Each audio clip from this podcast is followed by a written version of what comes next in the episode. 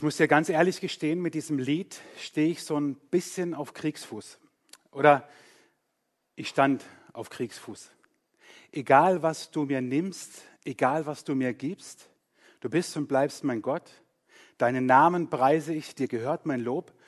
Und oft, wenn ich dieses Lied gesungen habe, habe ich gedacht, echt? Auch wenn du mir Frauen Kinder nehmen würdest, würde ich dich dann immer noch loben? So mitten im Sturm? Stell dir vor, dieser Sturm, in dem du gerade steckst, der endet nie.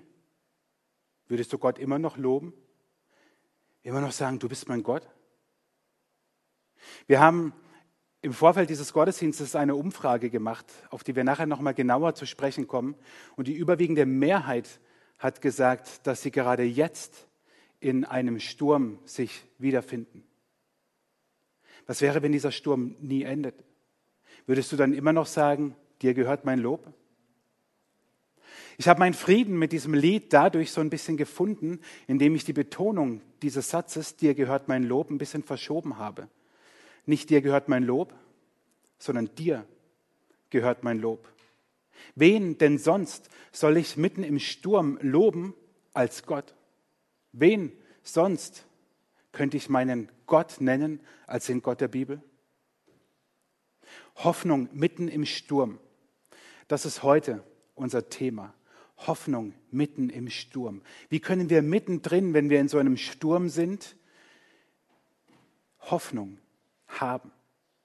Und können wir uns vielleicht darauf vorbereiten? Wir schauen uns das heute an mit einem Menschen aus dem Alten Testament, den ich total faszinierend finde, weil er den gleichen Namen hat wie ich. Nein, nicht Brunner, sondern David. Und dieser David, wir machen eine kleine Zeitreise, so ungefähr 1000 Jahre vor Christus. Also Pi mal Daumen, 3000 Jahre reisen wir zurück. Und dieser David war der designierte König von Israel.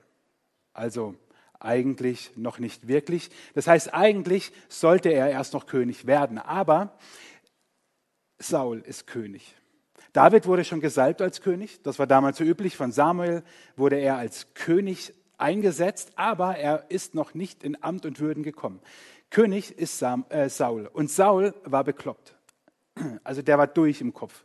Da war die ganze Zeit Synapsenfasching und David kam zu Saul an den Hof und musste mit seiner Harfe ihn immer wieder beruhigen. Das lesen wir in der Bibel, dass David spielen sollte, um Saul zu beruhigen, aber es klappte nicht. Und so lesen wir auch in der Bibel, versuchte Saul David zu töten. Also David auf der Flucht. Eben noch am Königshof, jetzt schon wieder auf der Flucht. Was war das für ein wildes Leben dieses eigentlichen Hirtenjungen, der Hirte war.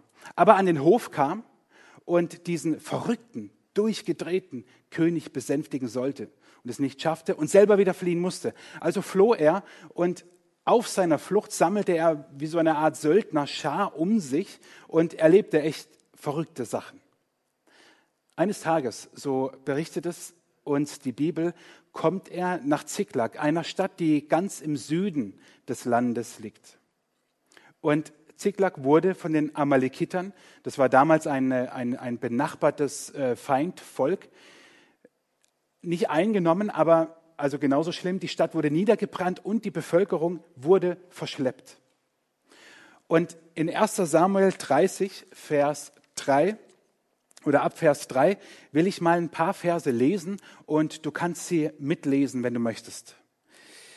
Als nun David mit seinen Männern zur Stadt kam und sah, dass sie mit Feuer verbrannt war und ihre Frauen, Söhne und Töchter gefangen waren, erhoben David und die Leute, die bei ihm waren, ihre Stimme und weinten, bis sie nicht mehr weinen konnten. Auch die beiden Frauen Davids waren gefangen genommen worden. Und David geriet in große Bedrängnis, weil die Leute ihn steinigen wollten. Denn die Seele des ganzen Volks war erbittert, ein jeder wegen seiner Söhne und Töchter. David aber stärkte sich in dem Herrn, seinem Gott. Stell dir nur mal diese Szene vor. David kommt dorthin in diese Stadt und die Menschen werfen ihm das vor, du bist schuld. Und sie wollen ihn steinigen. Die Seele des Volks ist erbittert. Und ich dachte mir, krass, welche Ähnlichkeit zur Seele des Volkes im Moment auch. Wie viel Bitterkeit ist in unserem Land. Und die Menschen, wahrscheinlich sind es die, die, die Söldner, die um ihn waren, die Männer, die noch da waren, die wollen ihn steinigen, die wollen ihn umbringen. Und David stärkt sich in dem Herrn, heißt es. Es gibt zwei Dinge, die David tut. Weinen und stärken. Ich habe dir das in dem Text nochmal gelb markiert, da kannst du das nochmal sehen, dass David und die Männer, die um ihn waren, weinten, bis sie nicht mehr weinen konnten. Und am Ende heißt es, dass David sich in dem Herrn stärkte. Und genau auf diese beiden Dinge will ich kurz eingehen. Mitten im Sturm. David ist mittendrin. Die Männer haben wahrscheinlich einen Stein in der Hand und wollen sich schmeißen. Und sie weinten um diese Stadt, bis sie nicht mehr weinen konnten. Weinen ist wichtig. Das klingt jetzt sehr trivial und banal, aber es ist so. Weinen ist wichtig, mitten im Sturm. Ich habe es selber erlebt vor ein paar Jahren als wir haben noch nicht hier gewohnt, wir waren auf der anderen Stelle, in der Nähe, im, im, Kraichgau waren wir, von hier aus ganz grob Richtung Heidelberg. Und meine Eltern besuchten uns, mein Vater war damals schon dement. Man weiß ja die Anfänge nie so genau und weiß es nicht so genau, na, ist, jetzt, ist er jetzt tatterig oder, oder, oder, oder ist es mehr? Und ich erinnere mich noch heute, wie wir äh, spazieren waren, Kirchen äh, besucht haben, besichtigt haben, wo ich war. Und meine Mutter erzählte es mir danach, als wir spazieren waren, als dann mein Vater einmal, während wir so liefen, ich war vorne mit den Kindern und Damaris unterwegs, auf mich zeigte und zu meiner Mutter sagte, wer ist der Mann da? Ab dem Moment wusste ich, jetzt gibt es kein Zurück mehr. Und seit ich wusste, dass mein Vater nicht mal mehr weiß, wer ich bin, vergingen ich, ich, ich habe nicht aufgeschrieben, aber ich würde mal sagen, fast keine Woche, wo ich nicht zu Hause bei mir im Büro auf einer Kniebank, auf einer Betbank, die ich von meinem Vater hatte, kniete und weinte, bis ich nicht mehr weinen konnte. Und zwar nicht im übertragenen Sinne. Und Gott alles an den Kopf geschmissen habe. Und genau das tat David damals mit seinen Männern. Sie weinten bis sie nicht mehr weinen konnten. Und weißt du, warum das so wichtig ist? Weil in dem Moment du dich resettest. Du bist an einem Punkt, der ganz entscheidend ist, wie es dann weitergeht. Leg jetzt mal kurz bitte dein Brötchen aus der Hand und deinen Kaffee, denn ich möchte es dir mit dem Magen-Darm-Infekt vergleichen. In dem Moment, wo wir uns übergeben, bis nichts mehr geht, da fühlen wir uns so schwach und leer und ausgelaugt im, ausgelaugt im wahrsten Sinne, da ist nichts mehr drin. Weiter unten geht nicht. Und das ist der Moment, der ganz entscheidend ist in den Stürmen deines Lebens. Aber du musst es erstmal rauslassen und dich dann instand setzen. So heißt es nämlich wörtlich übersetzt, was David tat. Und das ist doch ein Evangelium. Das ist die gute Nachricht heute Morgen. Instand setzen. Dieser, dieses Wort David stärkte sich in dem Herrn. Er weinte nicht nur, bis er nicht mehr weinen konnte, sondern er stärkte sich in dem Herrn. Weinen und stärken heißt eigentlich, er setzte sich instand. Wenn wir etwas instand setzen, dann ist es etwas, was vielleicht vorher in seine Einzelteile zerlegt wurde so wie unsere Seele auch manchmal zerlegt wird und wir sie dann wieder instand setzen. Wie tat David das? Mitten im Sturm. Wir wissen es nicht. Das ist die schlechte Nachricht heute Morgen. Vielleicht hat er sich erinnert an seine Kämpfe mit Löwen und Bären als Hirtenjunge. Vielleicht hat er sich an seinen Kampf gegen Goliath erinnert, den Riesen, den er besiegt hat. Vielleicht wie Gott ihn bewahrt hat vor Saul. Vielleicht hat er einfach gebetet. Konkret wissen wir es nicht, was David tat. Aber er tat es und das ist das Entscheidende. Er setzte sich instand. Er stärkte sich in dem Herrn, wie es übersetzt heißt.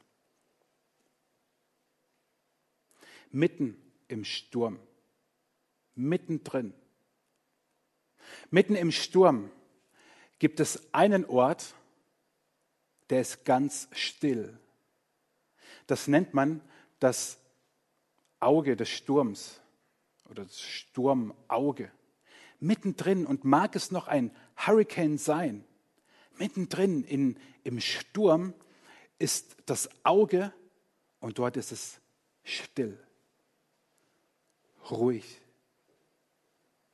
fast schon gespenstisch, still, während um dieses Auge herum der Sturm tobt.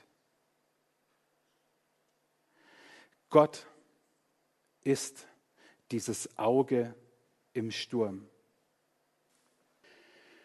Ich dachte mir, ich mache das jetzt auch mal so wie Christa und mache den zweiten Teil der Predigt hier in meinem äh, Pseudo-Wohnzimmer und Frühstückstisch. Aber ich habe mir gedacht, das mache ich nicht alleine, sondern ich habe einen ganz besonderen Gast da, mit dem ich über Hoffnung im Sturm jetzt sprechen möchte. Und das ist Christa. Ähm, die hat nämlich inzwischen Zeit gehabt, sich sozusagen aus ihrem Schlafanzug. Guten Morgen. Guck mal, ich habe äh, das mitgebracht. Ah, vielen Dank. äh, also sich umzuziehen, um meinen Satz zu vervollständigen. Und ähm, ja, mit, mit Christa über Sturm zu reden, hat nämlich auch was ganz soll man sagen, was ganz Aktuelles, also etwas sehr Zeitnahes sozusagen. Ja, also so der weltliche Sturm, das war zuletzt, äh, wo wir Anfang März in Urlaub geflogen sind. Und ich habe ein kurzes Video dabei, vielleicht schauen wir es mal schnell an, wie das über den Wolken ausgesehen hat. Also, also ich kann euch sagen, es war spektakulär. Ja, aber wer noch fliegen will in nächster Zeit irgendwann wieder, der sollte das jetzt nicht gucken. Also Genau, wow. also das war unter uns, das, der Flug war ganz ruhig, aber unter uns waren diese, ja, Blitzformationen und das Ganze ging bestimmt eine Viertelstunde unter uns so ab.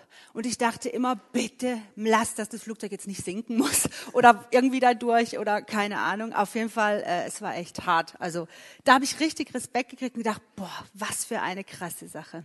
Aber es war ja nicht der einzige Sturm. Im, also, also auch im übertragenen Sinne nicht, was euren äh, Urlaub kann ja, man doch, ja schon das, noch sagen. Doch, man kann, man kann ihn schon Urlaub nennen, genau. Also wir sind ja noch bei Beginn der Corona-Krise, ähm, sage ich mal, geflogen. Und zwar auch dort noch alles relativ easy. Auch äh, die Einreise in Singapur war easy. Und wir sind auch weitergereist dann nach Thailand. Und ähm, in Thailand angekommen war es dann äh, so, dass wir immer gedacht haben, unser Flug wird nicht gecancelt. Wir sind mit Gott im Urlaub. Das ist easy peasy. Also ich weiß ja nicht, was ihr so habt, aber wir kommen schon irgendwie heim. Und wir waren tatsächlich ein paar Tage da und es hieß, der Singapurer Flughafen schließt. Wir sind gecancelt. Und dann kam so dieses, äh, Mist, jetzt trifft es uns irgendwie halt doch. also. Genau, und dann, also ähm, dein Mann, der Robby, der hat dann mal so ähm, ah. Nachrichten geschrieben. Ah. Und das war ja, also ich meine, da, da, da, war ja auch, da ging es ja auch um einen Haufen Geld ja. für irgendwelche Flüge, die da in, ins Sand gesetzt wurden ja, oder eventuell. Wirklich. Also wirklich lustig war es ja nicht für euch. Also als dann klar war, der Flug ist gecancelt, haben wir sämtliche Chats äh, natürlich äh, informiert und gesagt, Leute, wir haben einfach im Moment noch keinen Rückflug. Betet für uns. Wir brauchen am liebsten natürlich regulär einen Rückflug, weil wir wollten die Tage natürlich genießen, aber es zeichnete sich dann ab, Tag für Tag, das wird nicht stattfinden. Also wir werden nicht bis zum Schluss dort bleiben können. Und wir hatten echt auch Tage, Robby mehr mal weniger, ich mal mehr mal weniger und wir haben uns dann echt gegenseitig so auch bisschen Halt gegeben, wo wir gesagt haben, komm, wir beten, weil ey, wir haben keine Ahnung, wie wir heimkommen. Die Flüge waren unendlich teuer.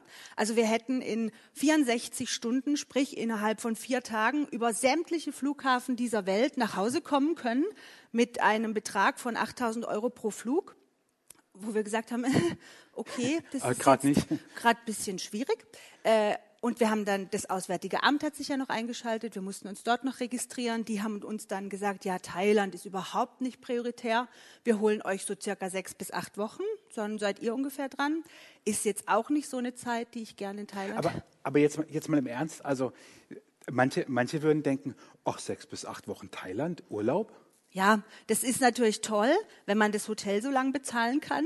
Wir haben uns dann schon auch überlegt, gut, wir müssen irgendeine Ferienwohnung nehmen oder was machen? Sollen wir einfach hier bleiben? Halt irgend so eine Billigabsteige äh, da, aber gell, auch Thailand ist jetzt äh, nicht mein Land, wo ich sage, juhu, hier möchte ich leben.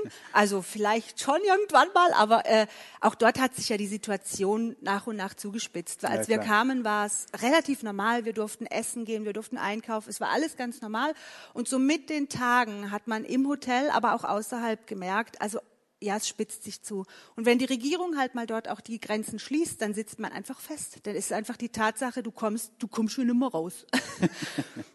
Und darum war für uns klar, wir müssen uns um einen Rückflug bemühen. Das haben wir dann auch getan und wir hatten dann Emirates gebucht über Dubai. Und das war total toll, weil wir konnten noch eine Woche dort bleiben. Äh, drei Stunden später kamen die Nachrichten. Es ist ja schon witzig, was man so an seinem Handy alles verbringt, also welche Zeit man an dem Handy verbringt. Da überschlagen sich ja die Nachrichten. Äh, die Nachricht kam, Dubai schließt. Auch als Flughafen. Wir hatten für den nächsten Sonntag gebucht und der Flughafen schloss aber schon an dem Mittwoch davor. Das heißt, unser Flug am Sonntag, äh, warum auch immer, war noch nicht gecancelt, aber ging nicht. Dann haben wir darum telefoniert und mit Emirates, ob sie uns früher buchen können, nach langem, langem Hin und Her. Geht nicht. Pech. Äh, und außerdem das Geld, was ihr jetzt schon bezahlt habt, müsst ihr zu Hause mal gucken, ob ihr das wiederkriegt. So, jetzt sitzt du ja hier. Hm. Also, das ist jetzt keine Live-Schaltung mit nee. äh, Videotechnik nach Singapur oder sonst wie. Ähm, ihr seid jetzt hier gelandet. Ja. Ähm, habt, also ich sage jetzt mal, euer Geld auch wieder bekommen und nur das bezahlt, was Noch nicht ganz, seid? aber fast. Okay. Also wir haben in der Zeit wirklich äh, unsere Konten auch ein bisschen geplündert. Aber was, was wir beide gemerkt haben, wir sind nachher mit Katar nach Hause gekommen, auch nicht wie gedacht. Also wir sind, haben nach Zürich gebucht. Als wir dann schon in Bangkok standen, also einen Flug weiter, hieß es, ah nö, du bist ja gar kein Schweizer, du darfst nicht nach Zürich fliegen, weil wenn du in Zürich landest, schicken wir dich sofort wieder zurück nach Doha. Also da hatten wir dann nochmal echt Trouble und wir hatten da am Flughafen noch ein paar Stunden Zeit und wir haben wirklich gesagt, ich hatte nie, nie, nie die Angst, ich komme nicht heim. Weil dieses Getragensein in Gott, ich weiß nicht, ob man das erklären kann. Ich wusste ganz genau in meinem Herzen, irgendwann kommen wir heim. Ja, irgendwann wäre auch in sechs Wochen durchs Auswärtige Amt gewesen. Aber mir war klar, der Weg, auch wenn ich ihn noch nicht sehe, der ist schon gesetzt. Ich bin innerhalb von einer Woche daheim. Das war meine feste Überzeugung. Und wir haben so viel gebetet und auch von zu Hause so viel Support gekriegt dass ich wirklich mich getragen gefühlt habe. Und wir sind dann ah, schlussendlich nach Amsterdam geflogen, weil wow. Robbie ja äh, wirklich in dem Sinn, Gott sei Dank, die niederländische Staatsbürgerschaft hat und wir durften nach Amsterdam fliegen. Wow. also ich meine, da könnte man jetzt wahrscheinlich noch äh, also, Stunden... Ja, es war jetzt echt die abgekürzte Version, weil wir sind nächtelang im Internet Flüge gebucht, Geld ausgegeben, äh, ach nee, geht doch nicht, ach, buch mal das, ach nee, geht doch nicht, ach, wir canceln euch hier, ach übrigens, ihr seid kein... Oh. Aber jetzt hast, also ich meine, das war jetzt ein sehr, wie soll man sagen, ein sehr krasses Beispiel. Ja. Jetzt fliegen wir ja nicht jeden Tag nee. nach äh, Singapur. Ich finde es aber total genial, wie du sagst, wie ihr euch getragen gefühlt habt und als total. du gesagt hast, man kann das gar nicht so erklären. Mm -mm. Da würde ich am liebsten sagen, wir wollen es dir auch gar nicht erklären, sondern du musst es einfach mal erfahren. Mm. Und das ist vielleicht auch so mein, mein soll man sagen, mein, mein, mein Übergang oder Überleitung gibt es. Also ich meine, so, so, so ein Flugwirrwarr, das ist ja jetzt abgefahren. Und jetzt sagt manch einer, jo, ich fliege eh nicht und keine Warum Ahnung. seid ihr überhaupt geflogen? Ja, also wie, wie, geht es dir mit, mit so Stürmen im Alltag oder, mhm. oder so, eben wenn du nicht im Flugzeug hockst? Gut, da könnte ich jetzt natürlich auch die Schatzkiste aufmachen und sagen, ta ta ta ta, mein bunter Blumenstrauß, weil das hat natürlich jeder. Ähm, ein Beispiel, was glaube ich auch sehr praxisnah ist und was jeder, glaube ich, auch schon mal erlebt hat, war, ich hatte vor circa zwei Jahren eine Person, die mir oder auch uns sehr, sehr nahe stand. Und wir haben beide gemerkt, die in, der, in der Beziehung verändert sich was. Also jedes Treffen wurde ein bisschen mühsamer. Dann kamen manchmal so spitze Andeutungen. Also es hat sich von Mal zu Mal irgendwie nicht verschlechtert, aber der Regen und dann zogen langsam so Gewitterwolken an, hm. aber es hat noch nie geblitzt und gedonnert. Und das war dann klar, ja, da ist irgendwas, aber keiner konnte so richtig greifen. Und das hat sich über Monate, fast schon über eineinhalb Jahre dann rausgezogen und wir haben gemerkt, ey, wir müssen daran.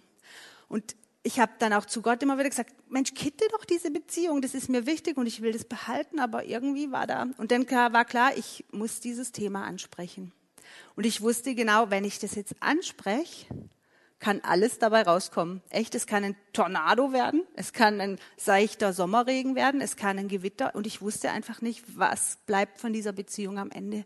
Und ich hatte so Angst davor, dass das dass das, weil ich bin so harmoniesüchtig, so ganz schlimm harmoniesüchtig. So richtig? Ganz also so schlimm. Frauen hoch zehn harmoniesüchtig. Und ich wollte das wirklich kitten und ich habe dann auch zu Gott gesagt, bitte, also ich hätte gern so kleine Zeichen, dass ich das, weil wer macht so Gespräche schon gern? Ja.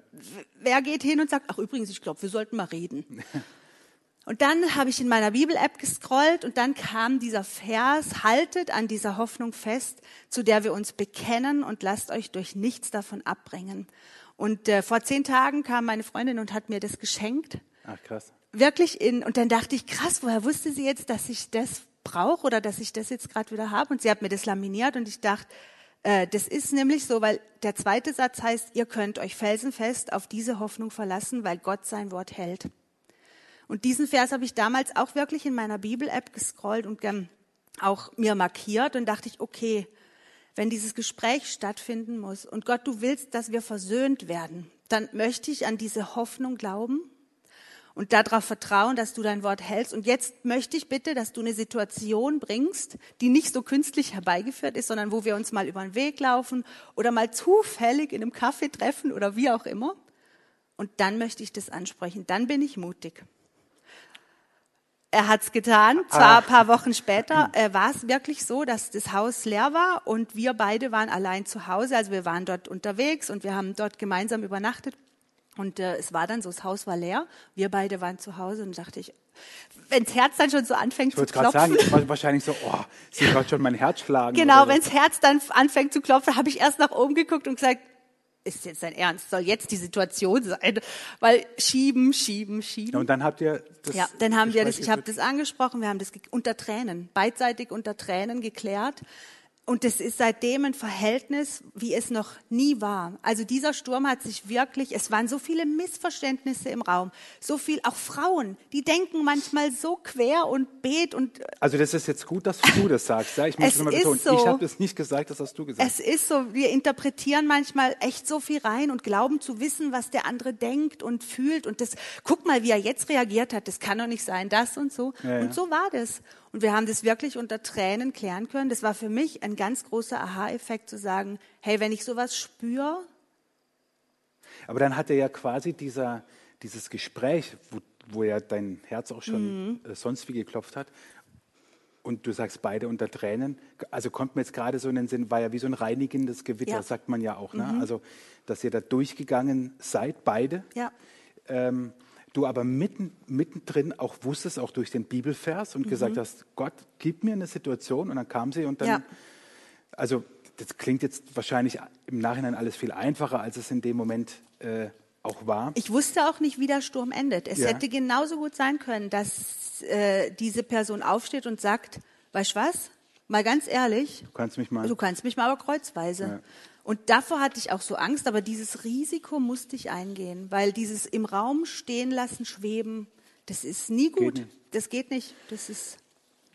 Also, wir haben ja diese Umfrage gemacht ja. ne, im Vorfeld vom Gottesdienst und Spannend. viele von euch haben mitgemacht. Vielen Dank dafür. Ich will euch nur mal kurz ein paar Ergebnisse davon sagen. Es war ja die Frage, Stürme kommen immer wieder im Leben, da kann man nichts machen. 89 Prozent von denen, die mitgemacht haben, haben gesagt, ja, ich stimme dem zu oder ich stimme dem voll zu. Also ist ja die logische Folge, und, und das fand ich jetzt spannend, da werde ich dich gleich auch nochmal fragen, kann man sich auf Stürme vorbereiten? Und da haben 49 Prozent, also ungefähr die Hälfte gesagt, ja, 28 Prozent haben gesagt, naja, weiß nicht, und 23 Prozent nein. Also fast 50-50. Also die eine Hälfte sagt, ja, man kann sich vorbereiten und die andere Hälfte sagt, zumindest nicht, man kann es. Also entweder unentschlossen oder nein. Und besonders spannend fand ich ähm, auf die Frage, ob man als Christ aus jedem Sturm als Sieger hervorgeht. Da haben ganz ähnlich abgestimmt. Die Hälfte sagt, auf jeden Fall, man geht immer als Sieger hervor. Und ein knappes Drittel sagt, ich weiß es nicht und über 20 Prozent sagen nein. Man geht selbst als Christ nicht aus jedem Sturm als Sieger hervor. Und das vielleicht zum Schluss, Christa. Was, also ich weiß ja nicht, was du äh, angekreuzt hast, was Ja. du mitgemacht hast. Ähm, was würdest du sagen? Kann man sich auf Stürme vorbereiten und geht man aus jedem Sturm als Sieger hervor? Also ich glaube, man kann sich auf jeden Sturm bedingt vorbereiten. Manche, gerade was jetzt Krankheiten oder so betrifft, die sind einfach da und du merkst plötzlich, ich bin schon mittendrin. Wie hätte ich mich vorbereiten sollen auf diesen speziellen Sturm? Grundsätzlich glaube ich, ist der Glaube und diese, diese Kommunikation mit Gott das, was einen vorbe innerlich vorbereiten lässt. Also je tiefer oder je näher du am Herzen Gottes bist, und das habe ich in Thailand, haben wir in Thailand gemerkt, aber auch durch diese äh, zwischenmenschlichen Stürme, durch auch Krankheit in der Familie, was man halt schon alles erlebt hat, wenn du dir bewusst wirst, da ist ein großer Sturm und du bist dir aber im Inneren bewusst, wo dein Zuhause ist. Wo ist wirklich meine, mein Ruhe, wo ist mein Auge, Auge im, im Sturm, Sturm, wie ne? du es vorhin Ja. angekündigt hast. Was wir auch gleich noch ähm, Was wir werden. gleich noch singen werden, genau. Das hat dann wirklich dieses Zurücknehmen von dem großen, dunklen Gewitter und sich konzentrieren auf sagen und auch hören. Jesus, wo brauchst du mich jetzt? Was ist zu tun? Wo muss ich Schritte gehen? Wo? Und manchmal bin ich auch schon vor meinem Bett gekniet und habe weinend gefleht und gesagt, ich weiß nicht mehr weiter. Was soll ich jetzt noch machen? Ich, ich bin der Krankheit, ich kann nichts tun und ich sehe Menschen so leiden und es tut mir so weh und das, man ist so hilflos manchmal. Und dann zu wissen, hinter mir steht dieser Gott, der jetzt übrigens ja auch bei euch steht, auf, äh, sitzt auf dem Sofa und legt seine Hände auf mich und ist einfach da. Und die andere Frage, glaube ich, mit dem, geht jeder Christ als Sieger hervor? Ähm, also ich finde die brutal provokant, Ja. echt schon fast, äh, ja genau, also schon fast ein bisschen überheblich, aber ich, ich habe da echt auch überlegen müssen und dachte, ich frage einfach mal den Pfarrer, wenn ich ihn treffe. Nee, das ist ungerecht. also, Doch, ich finde, weil ich hätte jetzt, äh, ja, ich hätte jetzt für Ja eine Argumentation und für Nein und ich bin echt hin und her geworfen. Ich glaube ja, weil ich habe es tausendfach erlebt, aber ich glaube, du kannst es besser erklären. Nein, glaube ich nicht. Also ich habe ich hab mir tatsächlich auch die Frage gestellt. Ähm, ich würde sagen, es ist die Frage, was man als Sieg versteht. Ja. Christen sterben an Krankheiten. Ja. Christen verlieren ihren Arbeitsplatz. Christen Mhm. Ehen gehen auseinander. Ja? Kinder gehen Ja. andere Wege bis zum, bis zum Lebensende, die, die man sich nicht gewünscht hat. Also es, es löst sich nicht alles in Wohlgefallen auf. Aber ich glaube, so ein bisschen, was du auch gesagt hast, ähm, wie du dich vorbereitet hast ähm, auf, das Gespräch, auch Lobpreis. Lobpreis. Leute, wenn ihr ein bisschen musikalisch seid, haut euch Lobpreismusik rein. Beim Putzen, beim Daheimsein. Vor allem, wenn ihr allein seid. Laut und dann singt laut mit. Das gibt so viel, wenn du dich stärkst mit Ja. diesen. Wir haben es ja eben gehabt in dem Lied, was wir gehört haben, Ja. ne? Siehe Victory. Also, dass wir als Sieger hervorgehen, würde ich Ja. nicht sagen, dass wir immer alle negativen Dinge beseitigen, also im klassischen Sinne, Ja. äh, wir sind die Gewinner und das Böse ist weg. Ich würde sagen, es ist eher, eher die Frage, wie man, ähm, wie man den Sieg definiert. Und das heißt für mich, wie ich in dem Sturm mit dem Bösen, was auch immer das Böse ist, immer noch an Jesus festhalte, so wie du es ja auch gesagt hast. Ähm, und dann gehe ich als Sieger hervor, wenn ich selbst in den dunklen Momenten an Jesus dranbleibe, da wo du kniend vorm Bett Ja. äh, weinst, immer noch zu sagen, aber an dir, Jesus, bleibe ich dran, weil an wem denn sonst? So ja, an wem denn sonst? wäre meine, Ja, es ist, also ich, ist so. Also das kann ich sehr gut bestätigen. An wem denn sonst? Ja. Dieser Satz ist, glaube ich, sehr prägnant. An was denn sonst? Also ich kann mich an alles hängen. Ja, meine Familie gibt mir Kraft, meine Freunde, mein Mann. Aber eben, egal was du mir gibst, egal was du mir nimmst, auch das kann eine gewisse Zeit dauern.